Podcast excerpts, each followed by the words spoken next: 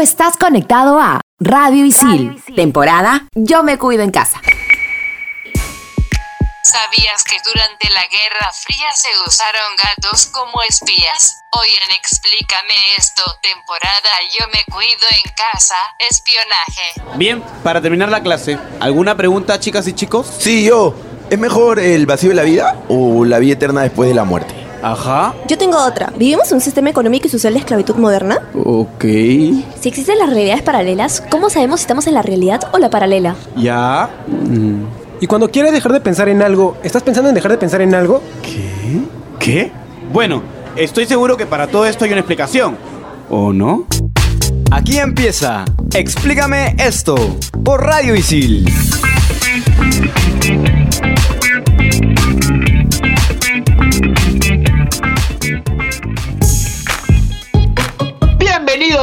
Explícame esto, temporada Yo me cuido en casa por Radio Isil. Yo soy Gustavo y estoy acompañado por Carmenpa, Andrea y nuestra querida Isabel. ¿Cómo está mi trío favorito? Mucho cuidado con lo que dicen. Alguien podría estar escuchándonos. Aunque a ustedes, quien quiere escucharlos XD. Oye, Isabel, te pasas. Hay bastantes personas que quieren escucharnos y dudo que quieran escucharte a ti, así que cálmate. Chicos, ¿cómo están? Bien, a la expectativa de este programa y muy con mucha nostalgia, la verdad. Yo soy con todas las energías de siempre, pero hoy me siento como que más que nunca. ¿Será porque es mi despedida? No te vayas, Gustavo.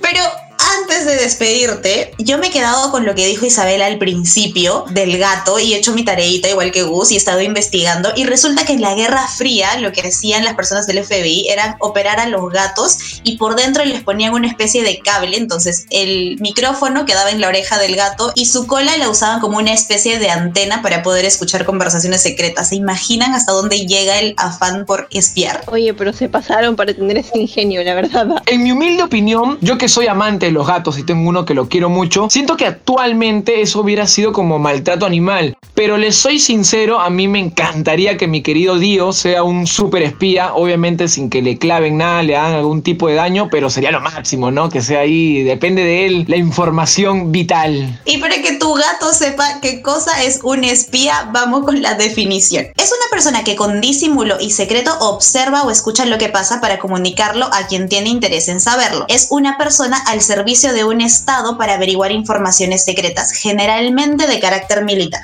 En cuanto a las características, está primero la infiltración, que es básicamente introducir información o a personas a las filas contrarias, por decirlo así. Y también está la penetración, que es la colaboración consciente o inocente de un personaje contrario. Es decir, una persona del equipo contrario te dice información, sea porque sabe que tú quieres eh, esa filtración de información, o sea porque te está contando amenamente y no cree que en realidad tú lo vas a utilizar para otros fines. Hay que retroceder en el tiempo con un poquito de historia. Mesopotamia, durante el tercer milenio antes de Cristo, el rey Sargón, primero de acá, para controlar su territorio, creó una red de espías utilizando desde exploradores hasta mercaderes que le informaban de las características de los territorios y las civilizaciones que pretendían dominar. Otro detalle curioso e histórico es que uno de los primeros ejemplos de códigos criptográficos de los que se tiene conocimiento es la escita la que consistía en utilizar dos varas de las mismas dimensiones. En una de ellas el mensajero enrollaba el mensajito con una cinta de cuero o papiro y la otra vara se le entregaba al destinatario para que pudiera descifrar el mensaje evidentemente. Este método era el más complejo y además súper, súper, súper completo. De modo que si el mensajero era interceptado no había modo de descifrar el contenido. Actualmente este mismo cifrado se usa en el lenguaje de programación Java. Y el espionaje siguió evolucionando y luego los griegos desarrollaron el cifrador de Polybius durante el siglo II a.C. y los romanos crearon el cifrador del César en el siglo I a.C.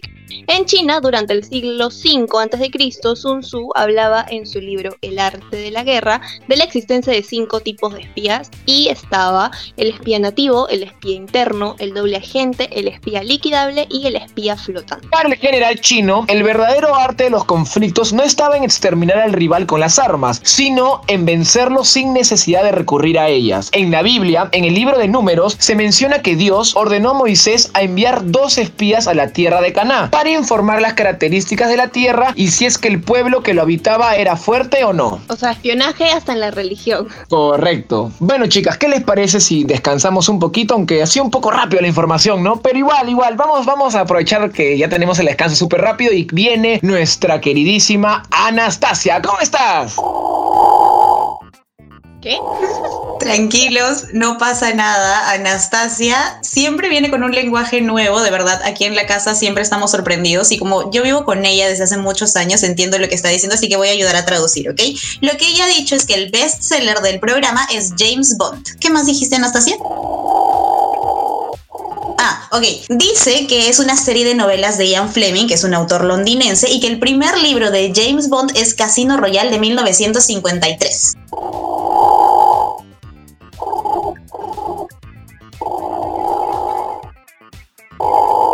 No entendí lo último, Anastasia. Repite solo lo ultimito.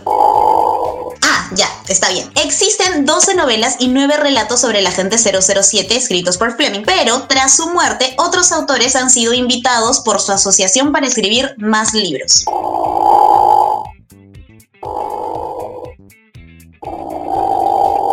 Ay, yo también me pregunto lo mismo. Dice que desde 1962 se han hecho 24 películas y la película número 25 debería estrenarse el 2020. Anastasia se pregunta y también yo, ¿cómo va a ser el agente 007 para salir en épocas de pandemia? Gracias, Anastasia. Espero que en el próximo programa ya podamos entender lo que estás diciendo porque esto está un poquito complicado, esto de traducirte. Yo quiero aprender a hablar como ornitorrinco. ¿Me enseñas, Carmenpa, por favor? Tranquilo, unas clasecitas después, ahora que vas a tener un poquito más de tiempito. Claro, claro, cómo no, cómo no. Muchas gracias, Carmenpa, por habernos traducido, porque realmente no hemos entendido nada, pero nos has facilitado esa información. Así que ya saben, lean por favor a James Bond. Y vamos ahora por un tecito. ya, la nostalgia de nuevo. Y ya regresamos aquí, explícame esta temporada. Yo me cuido en casa por Radio Isil. Trabajos, exámenes, clases remotas y nuestra nueva vida en casa. Estación Isil. Estrenamos los jueves. Explícame esto por Radio Isil.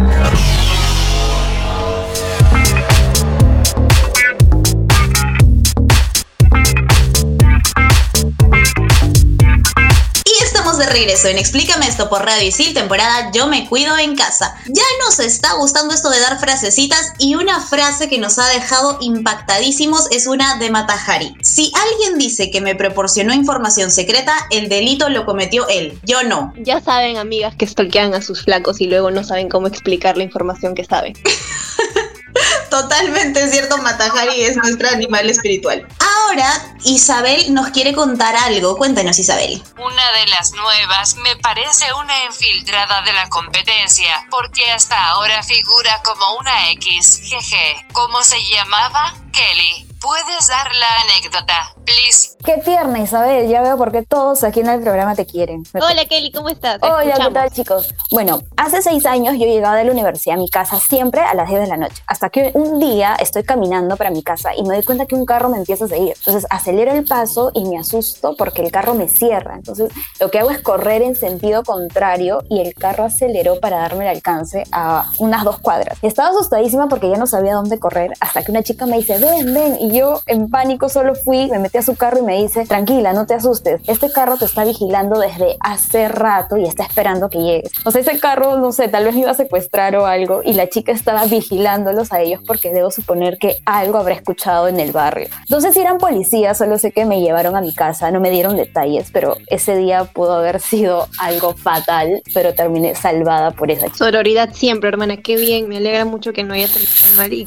qué, qué, como que qué miedo también esa anécdota. No sé, me ha dado como un coso raro. A mí me parece increíble cómo eh, había una, una chica, ¿no? De la nada que te dijo, oye, ven, ven, y te salvó. ¿Qué era? ¿Un, agente de policía? ¿Qué será? ¿Qué Lo que sido? pasa es que ya pasaban cosas en el barrio, entonces yo creo que hay casos que tal vez la policía ni caso hace, y yo creo que ella sí era del, de la comisaría de, de esa comunidad, ¿no? de mi barrio, pero sí fue un milagro. Qué bueno, de verdad, que siempre haya gente buena y como dice Andrea, sororidad ante todo. Muchas gracias, Kelly, por tu anécdota. Ha estado, de verdad, nos ha dejado a todos asustadísimos. Esperemos que no te pase nada. Siempre repórtate por aquí, por favor. Y ahora, J nos va a acompañar en todo este segundo bloque. Dale, J, tú mismo eres. Hola chicas, ¿qué tal? ¿Cómo están? Este, muchas gracias. Y bueno, empezamos con el Círculo de Cambridge, que fue un grupo de espías británicos reclutados para la Unión Soviética en el Trinity College de la Universidad de Cambridge, que pasaron información durante la Segunda Guerra Mundial hasta principios de la década de los 50. Sus integrantes fueron Kim Fieldy, conocido como Stanley, Donald McLean, conocido como Homer, Guy Burgess, conocido como Hicks, Anthony Blunt, conocido como Tony, y John Cranecross, conocido como List. Este último tiene esa peculiaridad de que dice él que nunca fue parte de este grupo, sin embargo las pruebas lo delatan. Y hablemos ahora de la dueña de la frase que dijimos al comienzo. Margareta Selle, más conocida como Mata Hari, nació el 7 de agosto de 1876 en Lubarda, que está en Países Bajos. Mata Hari significa ojo del día. Según los relatos, en la primavera de 1916, en medio de la Primera Guerra Mundial y mientras vivía en La Haya, un cónsul alemán le ofreció pagarle por cualquier información que pudiera obtener en su próximo viaje a Francia. También se cuenta que fue contratada por los franceses como agente doble y que la atentaron los rusos, pero nunca se han podido encontrar pruebas sólidas de la implicación de Matahari en labores de espionaje para alguno de estos dos países. Los enlaces fronterizos de Matahari con figuras políticas y militares alemanas llamaron la atención de la policía secreta francesa y fue puesta bajo vigilancia. Después de su arresto en París, en 1917, solamente reconoció que había dado información obsoleta a un oficial de inteligencia alemán. Finalmente fue encarcelada, juzgada también por un tribunal militar del 24 al 25 de julio en 1917 y fue sentenciada a muerte y fusilada. Sigamos con Sidney Riley. Nacido el 24 de marzo de 1874, algunas investigaciones señalan que su nombre debió ser Shomo Rosenblom. Todo apunta a que su necesidad de dinero le llevó a convertirse en informante de Scotland Yard, es decir, un espía al servicio del Imperio Británico. Se casó con una viuda y es ahí cuando cambió el nombre a Sidney Riley. En 1918 fue seleccionado para una operación en Rusia, donde viajó con el nombre en clave ST1. Sin embargo, en vez de seguir las órdenes, se presentó en el Kremlin, una parte de la ciudad rusa, con la misión de entrevistarse con Lenin. Así pudo organizar junto con el agente Robert B. Dockhart un plan para asesinar a Lenin y derrocar su régimen. Pero los rusos lo evitaron y los condenaron a muerte en ausencia, decir, que decidieron darlo por muerto ya que pasó mucho tiempo y no encontraron su cuerpo. A pesar de su experiencia, terminó cayendo en una trampa por los soviéticos y fue atrapado el 27 de septiembre de 1925 y ejecutado tiempo después. Que luego voy a investigar muchísimo más sobre esta gente porque James Bond es uno de mis personajes favoritos del cine. Continuemos ahora con mi espía favorito de todo el planeta que es Mark Felt. William Mark Felt nació el 17 de agosto de 1913 y murió el 18 de diciembre del 2008. Fue un agente del FBI de los Estados Unidos retirado en 1973. En 1956 Felt fue trasladado a Salt Lake City en Utah y ascendido a agente especial a cargo. La oficina de Salt Lake incluye Nevada, por lo que Felt supervisó algunas de las primeras investigaciones sobre el crimen organizado en los casinos de Reno, Nevada y Las Vegas. La postura oficial de Hoover, que era el director del FBI en ese momento, y por lo tanto también la postura del FBI, era que la mafia no operaba aún y Felt ahí estaba sospechando cositas como buen espía que era. O sea, un crack total. Felt también denunció anónimamente el mayor escándalo político de la historia norteamericana, el caso Watergate, que obligó al presidente Richard Nixon el 9 de agosto de 1974 ante las cámaras de televisión de todo el país a renunciar a su cargo. Esto parecía imposible porque se decía que era uno de los sistemas políticos más sólidos del mundo. Pero bueno, Felt lo hizo. ¿De qué se trataba el caso Watergate? Bueno, básicamente se le incriminó de espionaje en el edificio Watergate, sede del Comité del Partido Demócrata, o sea, su adversario, también de ocultamiento de pruebas, que eran cintas grabadas con algunos tramos borrados a propósito, y de manejo ilegítimo de fondos destinados a la campaña de su reelección. Después de haber negado durante 30 años estar involucrado con los reporteros Bob Woodward y Carl Bernstein, reveló el 31 de mayo del 2005 que había sido él el denunciante sin rostro del escándalo Watergate, mayor conocido también como Deep Throat, Garganta Profunda. Este nombre de Garganta Profunda procede de una película para adultos de la época, la cual se convirtió en un fenómeno mediático durante esa época misma. Es también una práctica periodística consistente en proveer información de forma anónima e indirecta. Y siguiendo con la lista tenemos a Joan Puyol, que fue un espía doble español de la Segunda Guerra Mundial, conocido como Garbo. Creó una red de espionaje integrada por más de 20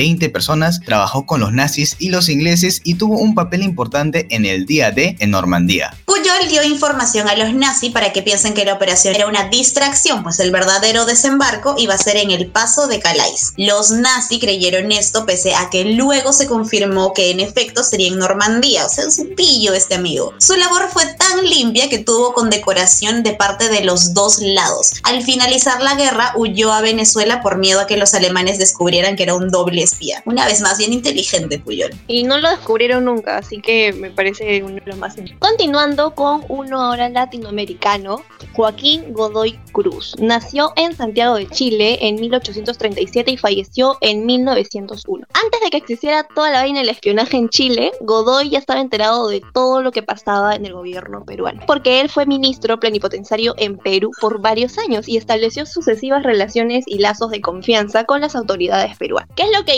Informó sobre el Tratado de Alianza Secreto entre Bolivia y Perú y también incluso propuso crear un servicio de inteligencia. Seis años antes de la guerra, él mismo armó una red de agentes. Gracias a este servicio se obtuvo información importante como la cantidad de buques con que contaba Perú y un inventario con todas las fortificaciones del puerto de Callao, incluidos los 45 cañones operativos para defensa. Listo chicas, creo que descansar sobre los superagentes que han habido en nuestra querida historia mundial y nuestra Isabel quiere contarnos algo. Habla Isabel. La comunidad ISIL nos envía un mensaje encriptado y yo como una genial inteligencia artificial he traducido como ¿existe en la historia del Perú algún espía? Yo voy a responder esa pregunta Isabel, qué bueno que te tengamos para que hayas podido traducir esa gran pregunta. Un espía peruano es Víctor Ariza Mendoza. El 24 de julio de 2004 fue reclutado como espía para el gobierno chileno en un almuerzo organizado en la embajada peruana en Chile. Este caso de espionaje duró alrededor de 5 años, donde Ariza recibió un monto de 3 mil dólares mensuales desde el 2004 hasta el 2009, o sea, un montón de plata. Entre los documentos de información que entregó resaltan el Plan Estratégico de la FAP 2004-2021, el Plan Reboredo, que es la modernización de la flota de aeronaves de transporte, y el Plan Caballero, que es la recuperación de aeronaves de instrucción, y muchísima más información ahí filtrada en todos esos años. Felizmente fue detenido el 30 de octubre del 2009 acusado de entregar información clasificada y secreta al gobierno chileno. Luego de haber sido sometido a cuatro interrogatorios, el ex suboficial admitió haber entregado información confidencial a cambio de dinero. Ariza comentó que las razones que lo alentaron a hacerlo fue principalmente el escaso valor que podría tener la información para el gobierno de Chile, como si eso fuese justificable, ¿no? Y bueno, fue acusado por traición a la patria y condenado a 35 años de prisión efectiva. Yo recuerdo que el 2009 decían que deberían fusilarlo. No lo hicieron, pero había muchas personas, sobre todo personas militares, que decían que debían hacerlo por traición a la patria. ¿Te imaginas que hubiese pasado? Hubiese sido un, un drama total, definitivamente. Ok, chicas, parece que han estudiado bastante porque me han dejado con la boca abierta, aunque no se vea por aquí, pero ya estoy así. Wow. ¿Qué les parece si vamos a un pequeño descanso? Porque ya se viene el último bloque y hay que estar preparados. Y como nuestra querida Andrea se va a tomar un tecito, se ha copiado de mí, porque yo era el pionero de los tecitos, quiero meter algo nuevo, ¿no? Así que no, no quiero ser copión, quiero decir, ok,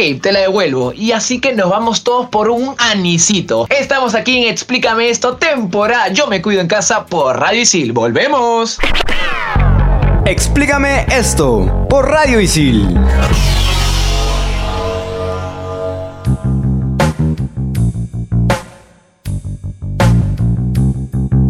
Regresamos, explícame esto, temporada Yo me cuido en casa por Radio Isil y ya estamos con Carmen Pamo Top 5 para este Top 5 nostálgico. Hola Carmenpita, ¿cómo estás? Modo Top 5 activado y nada de nostalgias todavía. Top 5 de este programa es Espías de la Ficción. ¿Preparados? Preparadísimos. Prende el carro. Prendiendo el carro. Top 5. Top 5. ¡Top 5! Top 5. Cory Banks. En los 2000 Frankie Muñiz estaba de moda. Era el niño del momento. Así que como ya tenía bien manejado el papel, dijeron, haz lo mismo, solo que ahora con armas y con una chica linda, así como un James Bond juvenil. El resultado obviamente fue bueno y es que actuaba del mismo básicamente. Es por eso que el servicio de inteligencia de Explícame esto lo posiciona en el puesto número 5 de mejor agente de la ficción. Algo curioso es que en verdad yo no, no vi sus películas, no me llamaba la atención. Prefería mil veces mini espías. ¿Ustedes, chicas? Mini espías también. Yo también prefería mini espías, así que Gory Banks en el puesto 5. Top 4. La viuda negra. ¿Quién no se ha enamorado o ha querido ser como Natalia Alianova Romanov? Que yo no entiendo por qué le ponen nombres tan difíciles a sus hijos, caramba. O Natasha Romanov, más conocida como Black Widow o la viuda negra, superheroína de Marvel y decir todo lo que ha hecho o ha dejado de hacer, en verdad sería tomarnos un programa entero. Pero nuestro equipo de inteligencia la pone en cuarto lugar como la mejor espía de la ficción por ser la primera superheroína del universo Marvel en tener una película en solitario. COVID, déjanos ver su película, por favor. Definitivamente el universo quiere que llore porque yo amo a la viuda negra y no puedo creer todavía que ya no esté, por decirlo así, en Avengers. Pero ya. Alucinen que me había olvidado que esa película iba a salir este año. Maldito COVID. ¡Ah! Top 3. Los Ángeles de Charlie. Había una vez tres muchachitas que fueron a la academia de policías. Les asignaron misiones muy peligrosas, pero yo las aparté de todo aquello y ahora trabajan para mí. Mi nombre es Charlie. Probablemente a ninguno de ustedes le suene esta frase y a nosotros tampoco, la verdad. Pero es así como comenzaba esta serie en 1976 y todos podemos decir que estas bellas damas son unas super espías. Pero la verdadera pregunta es, ¿quién es Charlie? Han pasado casi 50 años y hasta ahora nada. Es que ese señor es el mejor escondiéndose. Es por eso que nuestro servicio de inteligencia les da el tercer lugar. A Los Ángeles no, a Charlie la verdad. Chicas, me parece que han sacado una nueva versión el año pasado, creo, 2019. Muy aparte ya la que había de los 2000, que esa es la que más recuerdo, pues es mi infancia. Y la original, la antigua, obviamente, creo que nunca la he visto, si no me equivoco. 2. Severus Snape. El mejor agente secreto que ha podido existir en la ficción es Snape. Nos engañó a todos, literalmente. Muchos miembros de este programa hemos crecido con Harry Potter y por ende odiando a este hombre, imaginando una y otra forma de vengarnos de él cuando fuéramos a Hogwarts. Oigan, yo voy a cumplir 50 años y voy a seguir esperando mi cartita. Todo para que en la recta final, cuando teníamos ese saborcito de venganza en nuestras bocas, nos diga always. Nuestro servicio de inteligencia se ha puesto mal y necesito un vasito con agua, please. Concuerdo con que todo el mundo lo ha odiado y al final. Yo ahorita no lo supero. Es más, estoy viendo de nuevo la saga y recuerdo el sentimiento que tenía antes y obviamente ahora es totalmente diferente, entiendo muchas otras cosas. Me han hecho recordar que la primera vez que vi la pela, en estreno todavía, me acuerdo, estaba repleta la sala de cine. Eh, esa escena, muy aparte que fue como que todo por wow, obviamente los que ya habían leído el libro estaban como que jejejeje, spoiler. Pero yo, yo estaba como que la vi subtitulada y como que estaba tan, tan en shock que algunas cosas como que no las leía bien y, me perdí, no entendí algunas cosas y decía que estaba pasando, lo tuve que ver otra vez creo que al día siguiente o a los tres días. Top 1. Las urracas de Magali Medina. Los famosos no sabían dónde meterse porque todos, absolutamente todos podíamos ser un espía, un urraco. Y acéptenlo amigos, el 442 12 10 es el único número que nunca se nos va a borrar de la memoria. Concuerdo, yo también lo estaba cantando en mi, en mi mente mientras tú lo... Ni me sé el número de mi casa, pero el 442 12 10 lo tengo hasta en los sueños más retorcidos de mi vida. Muchas gracias Carmenpa por ese top 5, como siempre alegrándonos, nos recordar tantas cositas bonitas de nuestra infancia. Siempre es bueno recordar todos los números de teléfono a modo de canción. Este ha sido el top 5 del programa. Y la recomendación del programa es... Recuerda que stalkear a tu ex desde una cuenta fake no te convierte en una espía profesional hazle un favor a tu salud mental y no estolquees, por favor, porque el que busca, encuentra. Y si quieres ser todo un crack en la informática, estudia desarrollo de software en ISIL y aprende haciendo. Y para cerrar el programa mencionaremos a dos personajes de la actualidad considerados espías. Snowden, quien trabajando para la NSA, que es la Agencia de Seguridad Nacional Americana, buscó información clasificada sobre extraterrestres de las químicas, el cambio climático, y encontró que las teorías de la conspiración sobre estos temas son falsas. Y Julian Assange, quien fue quien expuso un montón de información confidencial a través del sitio web que él fundó, Wikileaks. Y antes de cerrar el programa, nos despedimos de Isabel primero, obviamente. Chao Isabel. Antes de decir que los odio, perdón, que los amo, quiero decir que Gus es mi amor platónico. Te estaré esperando en mi cyberespacio, bebecito. Te voy a extrañar. Besitos. La confesión de la temporada. Estoy impactada. Muchas gracias chicos por este programa. Ahora sí puedo mostrar mi nostalgia, por favor. Producción, díganme que sí. Ya me han dicho que sí. Quiero llorar. Hablen por mí, por favor. Ay, voy a llorar. Hasta el programa ha terminado distinto, con información después de Cher la recomendación. Increíble. E Isabel, por primera vez, no me ha dado cólera. No sé si es porque me ha tirado flores y no sé, me he sonrojado un poquito. Pero a pesar de todo, igual te tengo que decir, Isabel, que me has caído bien, pero igual me das un poco de cringe y algún día te tocará irte. Pero por el momento hay que disfrutarte. Y a ustedes, chicas, y a producción, en verdad, si no estoy llorando es porque, mm, no, no sé, creo que ya me habían dicho esta noticia hace tiempo, ya me he preparado mentalmente. Es más, solo queda darle con todo y con mucha energía. Y para los que no se habían dado cuenta, por si no son tan perspicaces, este es el último programa en el que Gustavo va a estar con nosotros y ha sido un año espectacular de verdad de conocerlo, de trabajar con de escuchar su voz y de alegrarnos con cada comentario que él tiene. Gus, te vamos a extrañar muchísimo. Muchas gracias por todo. Te queremos muchísimo, muchísimo. Mucha buena suerte y muchas vibras para todo lo que vayas a hacer. Sí, de verdad yo voy a extrañar un montón que me digas Tintín, que diga lo de los tecitos, pero como ya, como ya te has dado cuenta, me voy a copiarlo de todos para tenerte bien presente en, en los programas siguientes. Pero nada, sabes que te vamos a extrañar un montón. Junto a Carmen podemos crear una conexión tan bonita, pero igual, como tú dices, con todo y muchísimos éxitos para lo que se viene. Gracias, chicas. Usa todos los tecitos, anisitos, manzanilla que quieras, Andreita. Tintín por siempre. Y Carmen Pita, muchas gracias por lo que has dicho. En verdad, me siento muy, un, poco, un poco triste, como les dije, pero feliz y quiero dar un mensaje para nuestros queridos oyentes de ISIL que siempre las oportunidades que tengan, aprovechenla y sáquenle todo el jugo, porque siempre vamos a sacar una linda experiencia. Y cabe recalcar que estas dos temporadas que hemos tenido, la de Yo me cuido en casa, Yo me quedo en casa, eh, hemos salido adelante a pesar de la coyuntura y le hemos dado un poco de alegría y información, es lo, muy, es lo más importante a nuestros queridos oyentes isilianos. Y en verdad una experiencia única y preciosa. Chao chicos, los quiero mucho. Chao nuestros queridos oyentes, les mando un fuerte abrazo virtual. Y hasta aquí, explícame esto, temporada Yo me cuido en casa por Radio Isil. Chao, chao. Chao. Chao chicos, cuídense, los quiero. Explícame esto por Radio Isil. Tú estás conectado a Radio Isil, temporada Yo me cuido en casa.